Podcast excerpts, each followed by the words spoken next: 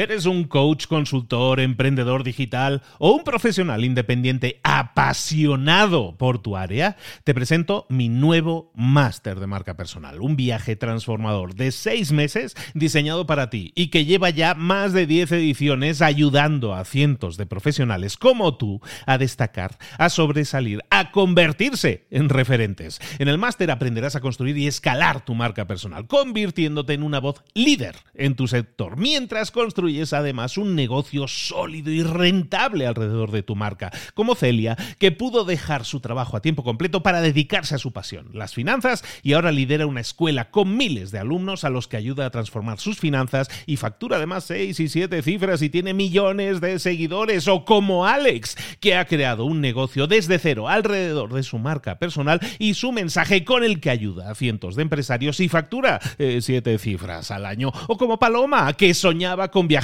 por el mundo y que ahora vive como nómada digital con cientos de miles de seguidores y más de 17.000 alumnos. Gracias al máster, su sueño pasó de ser una idea a una realidad rentable y reconocida.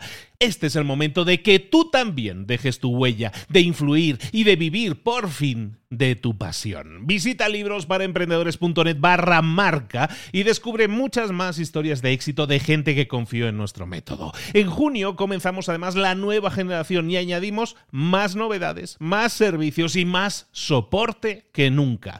Únete a la élite de profesionales que ya están cambiando sus vidas. ¿Estás listo? ¿Estás lista para desarrollar tu marca personal y ser nuestra próxima historia de éxito? Pues visita librosparaemprendedores.net barra marca y comencemos. Mentor 365, ¿cómo utilizar tus tres mentes?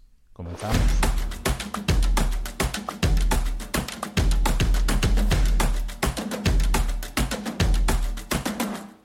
Ya lo hemos mencionado en días pasados, pero hoy vamos a profundizar un poco más en las tres mentes que uno tiene, los tres niveles de mente que uno tiene, porque estamos hablando de creatividad, estamos hablando de resolución de problemas y todo eso, al final la creatividad y la resolución de problemas, todo eso tiene lugar aquí dentro de nuestro cráneo.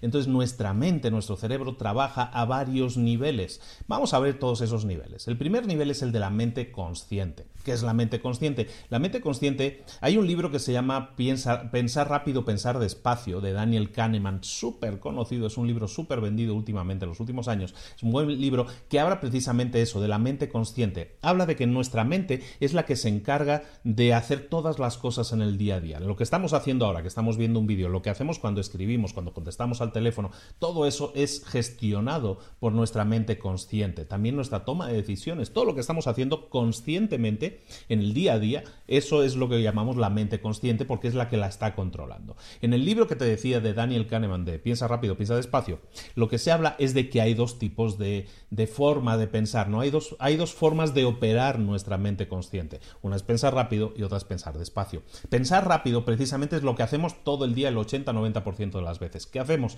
Pues cuando estamos mm, contestando un correo electrónico, cuando estamos hablando por teléfono, cuando estamos decidiendo si cruzamos en la calle o no cruzamos la calle, está el semáforo rojo en verde. Todo eso está gestionado por nuestra mente consciente y está en el modo pensar rápido. Y aparte en nuestro mundo de hoy en día, pensar rápido es como que es, lo que se lleva, ¿no? Pensar súper rápido siempre. El problema es que tenemos, no problema, pero hay otra forma de pensar que es el pensar despacio. Pensar despacio lo podemos llamar como reflexionar, es el, es el pensamiento que nosotros deberíamos aplicar cuando estamos eh, tomando decisiones que tienen que ver con cosas que pueden impactar nuestra vida eh, de una manera mucho más fuerte. Decisiones a largo plazo, decisiones a medio plazo, decisiones que realmente tienen ramificaciones. Entonces, cuando utilizamos ese, ese modo pensar despacio, lo que estamos haciendo es tomar mejores decisiones. El problema, ahora sí, el problema es que muchas veces nosotros utilizamos el pensar rápido cuando deberíamos estar utilizando el pensar despacio. Es decir, tomamos decisiones rápidas, decisiones rápidas sin pensar en las consecuencias, sin pensar en las ramificaciones, cuando y para hacer eso bien deberíamos haber utilizado el modo pensar despacio. Entonces, ejercicio para cambiar de modo pensar rápido a modo pensar despacio, ¿cómo podemos hacerlo? Básicamente es cuando nosotros sepamos que tenemos que tomar una decisión que tiene ramificaciones, no vamos a tomar decisiones rápidas, vamos a intentar tomarnos todo el tiempo que podamos, vamos a intentar comprar tiempo, como se dice habitualmente. ¿Comprar tiempo cómo lo hacemos? Poniéndolo por escrito. Vamos siempre a que tengamos una pregunta, un problema que consideremos de un nivel superior, lo vamos a poner por escrito, vamos a redactar ese problema, ya hemos estado comentando que redactar un problema, enfocarlo con claridad, muchas veces el simple hecho de hacerlo nos da el 50%, en el 50% de las veces la respuesta, vamos a redactar ese problema, eso nos permite también redactar debajo las posibles soluciones, las posibles ramificaciones que tiene una, una cosa, una decisión que nosotros tomemos y de esa manera podemos tomar mejores decisiones. Siempre que tengamos que tomar una decisión que tiene ramificaciones que puede impactarnos a medio o largo plazo, es importante que lo hacemos, que lo hagamos con el modo pensar despacio. ¿De acuerdo? En nuestra mente consciente podemos escoger tomar decisiones súper rápidas o tomar decisiones un poco más pausadas. Vamos a intentar escoger en qué momento utilizar cada una. No digo que no pensemos rápido, es normal, lo tenemos que hacer en el día a día, pero hay veces en que no. Y es ahí cuando tenemos que detectarlo y entonces, de alguna manera, frenarnos, obligarnos a frenar. Y entonces para eso viene muy bien lo de ponerlo por escrito. ¿De acuerdo? Entonces esa es la primera mente, es la mente consciente. Luego tenemos un segundo nivel que es la mente subconsciente. La mente subconsciente podríamos llamarlo como la biblioteca. Es la biblioteca en la que se guarda todo, todas nuestras experiencias, todos nuestros recuerdos, todas nuestras vivencias. Es un material de consulta que tiene nuestro cerebro en el que se guarda absolutamente todo, todo se recuerda, aunque nosotros no nos acordemos, la mente subconsciente sí lo tiene archivado todo. Y en ese archivo, eh, la mente subconsciente es el hay que tomar una decisión, pues la mente subconsciente acude a ese archivo y pues consulta cosas, experiencias del pasado. ¿Por qué? Porque la mente subconsciente lo que busca Básicamente, podríamos llamarle, es como mm, estar de acuerdo con nuestros valores. Nosotros tenemos una imagen de nosotros mismos. Nosotros tenemos unos valores que nos definen y nos sustentan, unos, unos valores que nos hacen que tomemos decisiones de una u otra manera. Todos esos valores rigen la mente subconsciente. La mente subconsciente siempre va a intentar, de acuerdo a nuestros valores, de acuerdo a nuestras creencias, de alguna manera tomar las mejores decisiones, las que estén más alineadas con nuestros valores, lo cual es de lógica. Entonces, imagínate esa gran biblioteca con todos nuestros recuerdos, emociones y todo eso. ¿No te pasa que muchas veces conoces una persona nueva y, es, y, al conocer a esa persona inmediatamente a los dos o tres segundos ya tienes en tu cabeza una imagen de si esa persona te gusta o no te gusta?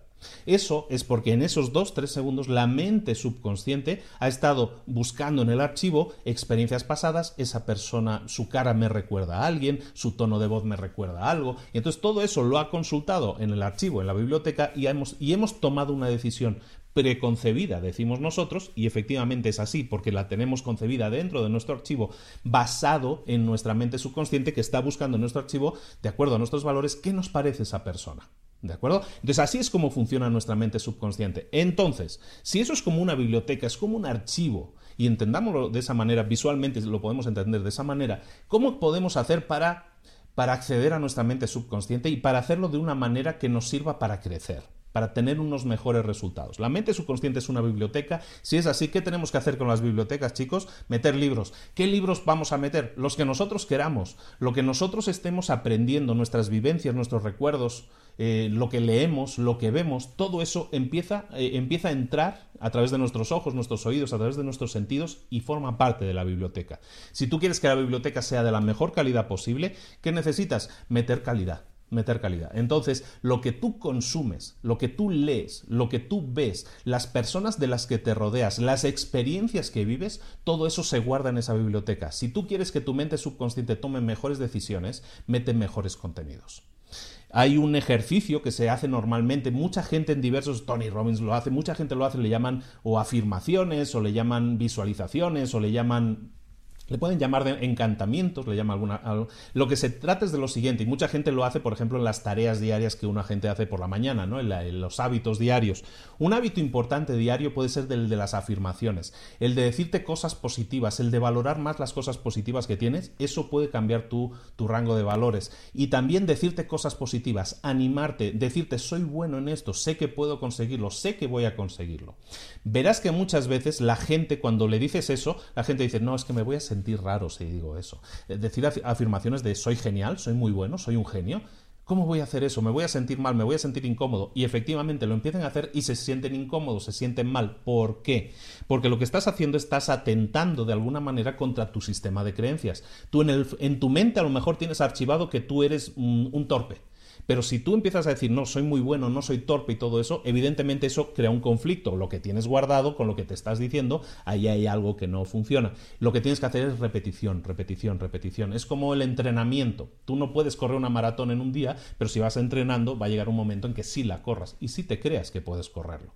Entonces, si tú quieres archivar cosas buenas en tu subconsciente, empieza a meter cosas, contenidos buenos y empieza también a motivarte para cambiar tu estándar de valores sustituyendo aquellos valores o aquellas imágenes que tienes de ti mismo que no sean las mejores.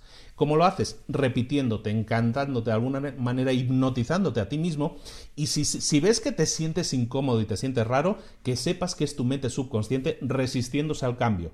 Lo que vas a hacer es repetirlo, repetirlo, repetirlo, hasta que llegue un momento que ya no te va a costar decirlo que no te va a costar decir, ya no soy un torpe, soy una persona activa, soy una persona no sé qué, soy una persona optimista, soy una persona que no tiene miedo a hablar en público. Todas esas cosas, si te las vas repitiendo, llega un momento en que no te cuesta repetirlo. Y es en ese momento cuando se están archivando dentro de tu mente subconsciente. ¿Qué sucede entonces? Que cuando tú tomes decisiones subconscientes, que tomamos muchísimas al, final del día, cuando tú tomes decisiones subconscientes, ¿qué va a pasar? Que lo que el, el, estándar de valores que se está tomando en cuenta va a ser el nuevo estándar de valores que tú le has metido, no el antiguo. Y eso es muy bueno. Tenemos una tercera mente, estoy así como más filosófico, ¿no? Pues vamos a ponernos más filosóficos todavía.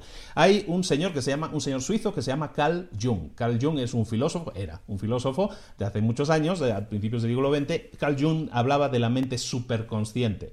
Y la mente superconsciente hay gente que lo llama el inconsciente colectivo, hay otros que lo llaman la mente universal, el pensamiento universal. Básicamente se dice que la mente superconsciente es una gran supercomputadora, un gran superordenador que nosotros tenemos, que todos tenemos, y es el causante, es el culpable de toda la creatividad, de todo lo creativo, de todo pensamiento creativo que se inicie en el cerebro de cualquier persona. Toda creatividad, dice Carl Jung, viene del pensamiento de la mente superconsciente. Bueno, entonces, teniendo esto en cuenta, teniendo en cuenta que ese pensamiento colectivo, de alguna manera, que todos estamos conectados, que, que en nuestro ADN incluso viene información de ese tipo, teniendo eso en cuenta, la mente superconsciente, que es? Es ese superordenador en el que se en el que la creatividad tiene lugar. Y esa creatividad, lo hemos venido hablando la semana pasada, lo hemos estado hablando esta semana también, es fundamental. Una cosa es resolución de problemas, una cosa es enfocarnos en un problema, como hemos, eh, como hemos estado viendo. Cuando nosotros hablamos, hemos estado hablando de psiconeuromotor, eh, de, la, de la habilidad de escribir, que es psiconeuromotora. Cuando tú escribes algo, le estás activando todas las áreas de tu cerebro. Entonces, una de esas áreas es esta mente superconsciente. Cuando tú escribes un problema, cuando tú escribes una pregunta, esa pregunta se está enviando a ese ordenador también. Y es ese ordenador el que se encarga de que tu creatividad, de que tus jugos creativos empiecen a crear cosas nuevas. Lo hemos hablado en la semana pasada, voy a insistir mucho, todos tenemos el potencial de ser genios. Todos tenemos ese potencial, todos tenemos, no llega, pero casi, eh, tenemos casi 100.000 millones de neuronas. Las neuronas son las células del cerebro. Tenemos casi, casi 100.000 millones de neuronas. Cada uno de esos 100.000 o casi 100.000 millones son ochenta y tantos mil. Casi, casi cada uno de ellos genera hasta 20.000 conexiones con otras células. Cada conexión que genera una neurona con otra neurona permite que las ideas los impulsos eléctricos pasen de uno a otro, que se creen nuevas ideas. Cuantas más conexiones se crean en una célula, más posibilidad de ser más creativo, de generar ideas tienes. Todos tenemos ese potencial. Todos tenemos esas ochenta y tantos mil millones de, células, eh, de neuronas. Todos tenemos ese potencial de ser genios. Todos tenemos esa, ese potencial y todos tenemos la responsabilidad de desarrollarlo al máximo. Por lo tanto, nutre tu cerebro, impúlsalo, estimúlalo, como hemos estado viendo esta semana, para que empiece a trabajar, empiece a crear nuevas conexiones, empiece a entender cómo funciona tu mente, porque es una herramienta que llevas desde el inicio. Está, ese sí es parte de tu ordenador, es un ordenador que cargas y que tú vas haciendo mejoras constantemente, le estás instalando actualizaciones. ¿Qué le estás instalando a tu ordenador? ¿Qué le estás instalando para que genere el mejor trabajo posible? Tienes el potencial. Todos, da igual que seas rico, que seas pobre, que hayas tenido educación o que no la hayas tenido. Tus neuronas están ahí, es tu potencial y es tu responsabilidad ponerlo a trabajar de la mejor manera posible. Entender cómo funciona el cerebro es por lo tanto la tarea del día. Tarea del día que te propongo, entender cómo funciona el cerebro. Empieza a escribir. Ah, si, te estás dando cuenta, escribir, lo estamos mencionando mucho, es como una de las grandes actividades que te permite conectar las tres capas del cerebro. La tarea del día es que pongas a trabajar esas tres capas del cerebro. El cerebro consciente, la mente consciente, la subconsciente y la superconsciente. Eso te va a permitir tomar mejores decisiones pesando rápido o despacio, según, según se amerite. También la mente subconsciente te va a permitir eh, tener un estándar de valores o tener una biblioteca de recuerdos cada vez mejor si accedes a ella de la manera adecuada. Y la mente superconsciente, si la estimulas también, te va a permitir ser mucho más creativo. Esas tres mentes puestas a trabajar conjuntamente te van a, permitir ser una máquina de generar ideas, pero para eso tienes que entrenarlo todos los días. Te va a permitir ser una máquina de resolución de problemas, pero para eso lo tienes que entrenar todos los días. Y para eso estamos aquí, para darte herramientas, para darte ejercicios que también te sirvan para desarrollar esa gran herramienta que tienes que es tu cerebro. Hazlo por favor, y vas a notar muchísimos cambios. Te vas a sentir mejor, te vas a sentir más poderoso, más poderosa. Vas a sentir que eres más inteligente, que tienes más ideas, que eres más creativo, que eh, resuelves mejor los problemas. Y todo eso se basa porque estás poniendo a trabajar tu cerebro de la mejor forma posible. Es un músculo en ese sentido que tienes que entrenar todos los días. Hazlo, entrena todos los días. Esto es Mentor 365. Un saludo de Luis Ramos. Ya nos alargamos mucho hoy, pero creo que vale mucho la pena y creo que te puede interesar mucho saber un poco más cómo, cómo funciona tu cerebro y cómo podemos activarlo mucho más. Nos vemos mañana. Suscríbete, por favor. No te pierdas un vídeo de los que hacemos por aquí porque vale mucho la pena, le estamos metiendo mucho esfuerzo, muchas ganas en hacerlos de lunes a domingo. No fallamos ningún día de momento, ahí seguimos y ya van más de 200.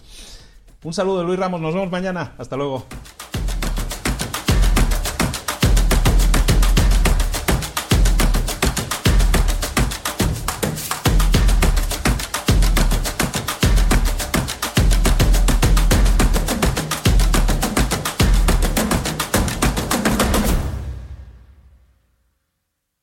¿Eres un coach, consultor, emprendedor digital o un profesional independiente apasionado por tu área? Te presento mi nuevo máster de marca personal, un viaje transformador de seis meses diseñado para ti y que lleva ya más de 10 ediciones ayudando a cientos de profesionales como tú a destacar, a sobresalir, a convertirse en referentes. En el máster aprenderás a construir y escalar tu marca personal, convirtiéndote en una voz líder en tu sector, mientras construyes es además un negocio sólido y rentable alrededor de tu marca, como Celia, que pudo dejar su trabajo a tiempo completo para dedicarse a su pasión, las finanzas, y ahora lidera una escuela con miles de alumnos a los que ayuda a transformar sus finanzas y factura además seis y siete cifras y tiene millones de seguidores, o como Alex, que ha creado un negocio desde cero alrededor de su marca personal y su mensaje con el que ayuda a cientos de empresarios y factura eh, siete cifras al año, o como Paloma, que soñaba con viajar por el mundo y que ahora vive como nómada digital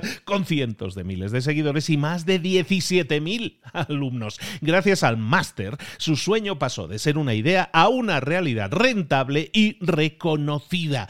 Este es el momento de que tú también dejes tu huella, de influir y de vivir por fin de tu pasión. Visita librosparaemprendedores.net barra marca y descubre muchas más historias de éxito de gente que confió en nuestro método. En junio comenzamos además la nueva generación y añadimos más novedades, más servicios y más soporte que nunca. Únete a la élite de profesionales que ya están cambiando sus vidas. ¿Estás listo? ¿Estás lista para desarrollar tu marca personal y ser nuestra próxima historia de éxito? Pues visita librosparaemprendedores.net barra marca y comencemos.